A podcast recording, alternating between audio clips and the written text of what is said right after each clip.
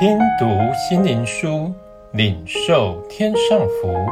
穆安德烈秘诀系列，敬拜的秘诀。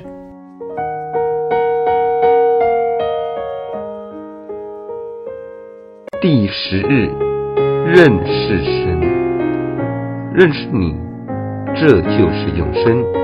约翰福音十七章第三节，在属灵的生命里。认识神是绝对需要的，这就是永生。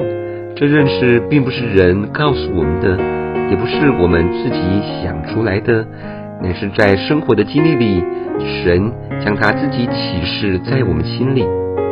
这位活神照出他那持生命的圣洁慈爱的光线给那些等候他的人，正像寒冬的日光使我们的身体温暖一样。为什么我们对于真认识神而有的赐生命的能力缺少经历呢？这就是因为我们没有给神够多的时间，让他来启示他自己。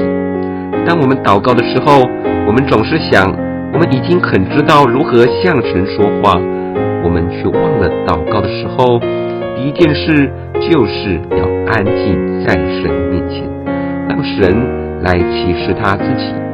借着他隐藏和大能的力量，显出他的同在，住在我们里面做工。真的，只有在个人的经历上认识神的同在和他的慈爱，才是生命。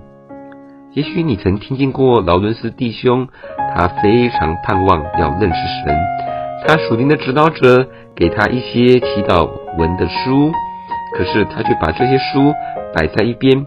他说：“如果……”我不认识那听我祷告的神，这些东西对于我的祷告并不能有多少的帮助。他相信神要启示他自己，他来到这位伟大圣洁的神面前，满心感觉他的同在，用很长的时间来安静地敬拜。